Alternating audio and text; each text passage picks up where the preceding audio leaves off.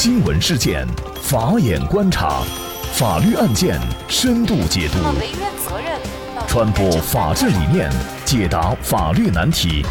请听个案说法。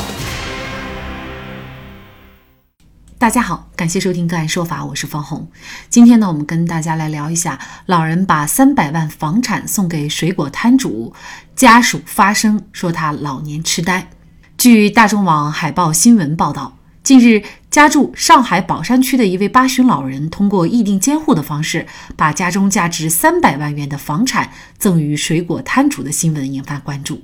十月二十四号，老人外甥女吴女士告诉记者，家属在老人二零一七年住院期间，多名亲属前往照护，并非此前报道中的无人到场。此外，老人二零一七年摔倒住院时就被诊断为阿尔茨海默症，对于老人议定监护的有效性表示质疑。二十四号下午，记者在宝山区一小区见到了老人的外甥女吴女士和老人的妹妹等亲属。对于此前媒体报道中提到的亲属不联系等情况，他们表示难过又愤慨。老人妹妹王女士告诉记者说：“他们是其乐融融的家庭。二零一七年老人摔倒住院，家里人建了微信群，排班前往医院照护。现在说我们不联系，让老人的几个妹妹都很寒心。”据了解，老人共姐妹六人，目前在世四人，分别在上海、海南等地居住。老人的老伴去世以后，他的儿子曾在银行上班，后来因为精神疾病突然去世。老人儿子去世时，他的亲属们曾联系老人，希望赶过去帮忙买墓地，一起处理后事。但是老人称，自家附近的一个水果摊主已经帮忙办好了，墓地也买好了，不让家人前来帮忙。王女士告诉记者。当时我哥哥说，这个水果摊主对他很照顾，自己也很喜欢水果摊主的小孩，说他的身体不好就不要来了。二零一七年七月五号，老人在家中摔倒住院，外甥女吴女士接到电话以后，和家人一起把老人送进医院。当天家里亲属们建了微信群，白天排班轮流去医院照顾老人，晚上则为老人请了护工。吴女士告诉记者，老人在海南的妹妹专门赶到医院看望哥哥，给哥哥喂饭。不过，老人住院期间精神不太好，经常骂人。有一次从凌晨一点多骂到四点多，医生给家属打电话，家属去了才停止。吴女士告诉记者，二零一七年七月二十五号，老人出院，家属赶到医院的时候，老人已经不在医院，由水果摊主接回了家。办理出院小结的时候，家人得知老人已经有了阿尔茨海默症状。记者从家属出具的一份出院小结上看到，老人被诊断患有阿尔茨海默症等病症。据了解，老人出院以后，这几位家人曾想上门看望，但是老人那时候精神不好，以为家里人来争家产，对家人大骂。从此以后，亲属们和老人就断了联系。吴女士说：“只要电话里听到舅舅洪亮的声音和他健康的消息，我们也不想过多打扰舅舅和摊主。”直到最近，媒体报道了老人通过议定监护的方式把房产赠与水果摊主，同时称亲属们无人问津。看到报道，他们很伤心，不照顾老人有违孝道，他们绝不会做这种事。现在，吴女士和家人对于议定监护的有效性表示质疑，同时对于舅舅未来能否得到有效照顾表示担忧。老人在诊断出老年痴呆的情况下所做的议定监护是否有效？作为老人的。妹妹和其他亲属又是否可以撤销老人的议定监护？老人的财产到底如何管理才能够真正的体现老人自己的意思？那么就这相关的法律问题，今天呢，我们就邀请云南遗嘱库公益律师、云南省婚姻家庭咨询师协会法委会主任、云南静杰律师事务所主任张静律师。张律师你好。哎，方红老师好。嗯，呃，非常感谢张律师啊。呃，那么这个案件呢，事实上我们也一直在关注。那么尤其呢，我们上一期还做了这个专门的直播节目啊。但是事情又出现了一个反转，所以呢，我们还是想来聊一聊这个话题哈。呃，首先呢，我们还是跟大家来介绍一下，就是老人办理的这个议定监护是一个什么意思？呃，可能我们很多人也不太清楚哈。呃，是的，议定监护这个词的话呢，实际上在二零一七年十月一日实施的民法总则呢，就已经将这个理论的话变成现实了。在民法总则第三十三条，它明确规定，具有完全民事行为能力的成年人，可以与其近亲属和其他愿意担任监护人的个人或组织事先协商，以书面的形式确定自己的监护人。在自己丧失或者部分丧失民事行为能力的时候，由该监护人履行自己的这个监护职责。也就是说，自己一旦生病了，没有能力了去处理自己的啊这个后事的话，那么自己生病了救治到什么程度，需不需要过度医疗，都可以通过这个意定监护的形式，让其他的人帮助自己来实现。那么事实上，很多情况下，有大部分的老人他事实上是不需要做议定监护的，因为法律已经规定了他的监护人可能就是他的儿女了啊，或者是他的这个另外一半儿，也就是他的配偶了。那么事实上，这个议定监护它可能是专门指那些跟儿女关系不好，或者说就没有儿女的，也没有法定的监护人的这一部分群体，是吗？对对对，因为议定监护呢，区别于法定监护。如果说自己丧失行为能力的话呢，自己的配偶、父母和子女、成年子女的话呢，都是法定监护人。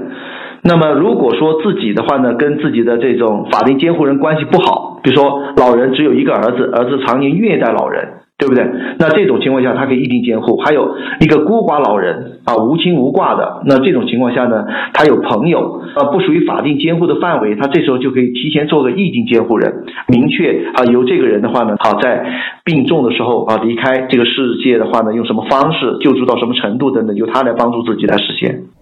那老人的这个亲属呢，他就比较担心，就是小尤不相信他能够很好的照顾老人，直到老人的终老哈。对于这种情况，如果出现了，有没有一个什么样的监管措施啊？等等。呃，可以的。那如果委托了小游作为啊异地监护人，这种情况下，小游在老人病重的时候来处理老人的一个医疗啊，还有后事的过程当中啊，这时候有不尽职、不尽责的情况下，这个老人他还有啊有他的这个兄弟姊妹，那么这时候的话呢，他们可以啊提起一个诉讼，叫撤销之诉，就撤销小游的异地监护人资格。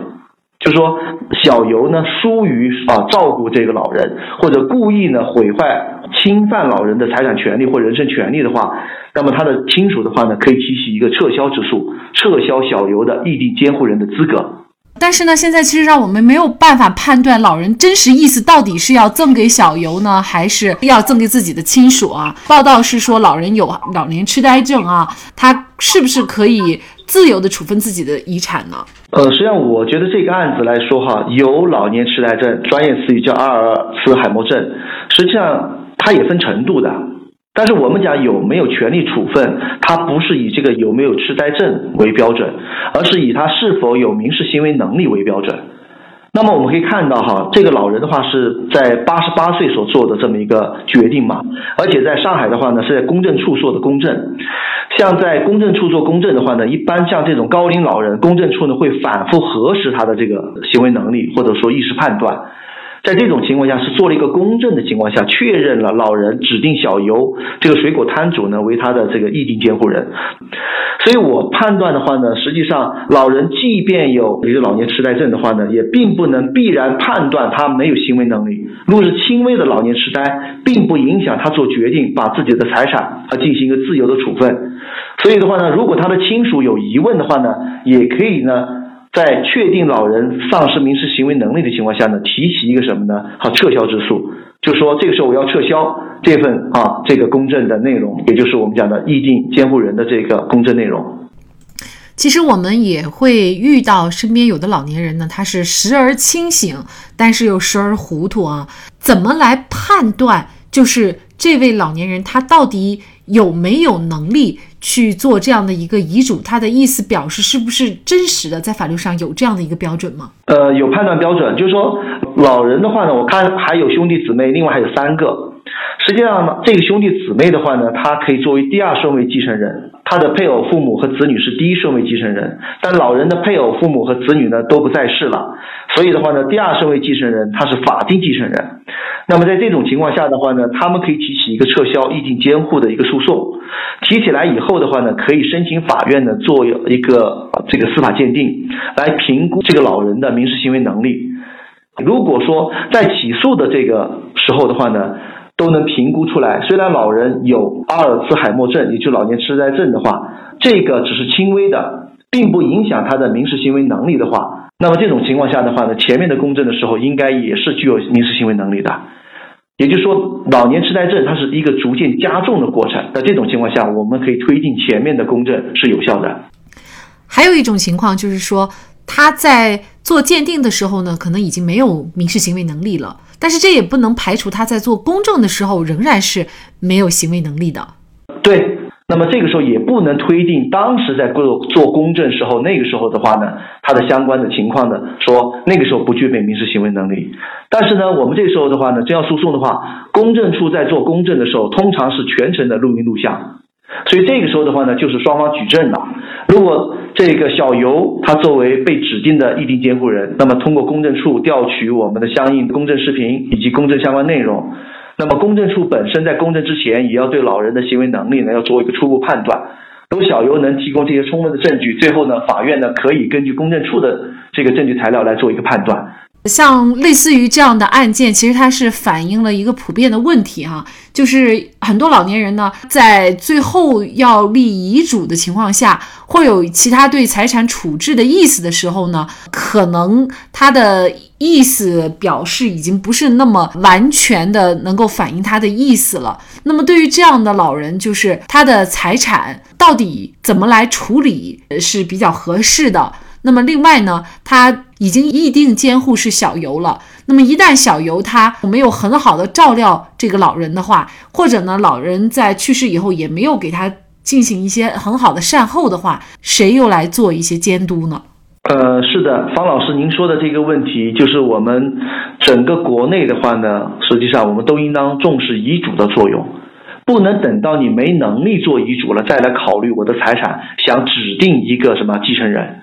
那个时候的话呢，只能是法定继承。所以我建议哈，包括我们的听众朋友的话呢，确实，如果老人有自己的遗产分配意愿的话，那么留遗嘱的话呢，一定要尽早。但一旦你进入 ICU 重症病房，或者说你丧失民事行为能力啊，不能表达、不能说话、不能写字，这个时候的话呢，你的定向传承的目的就达不到了。你的财产你做主，你想让谁继承就想让谁继承，那这种的话呢，你就没有办法实现了，就只能是法定继承。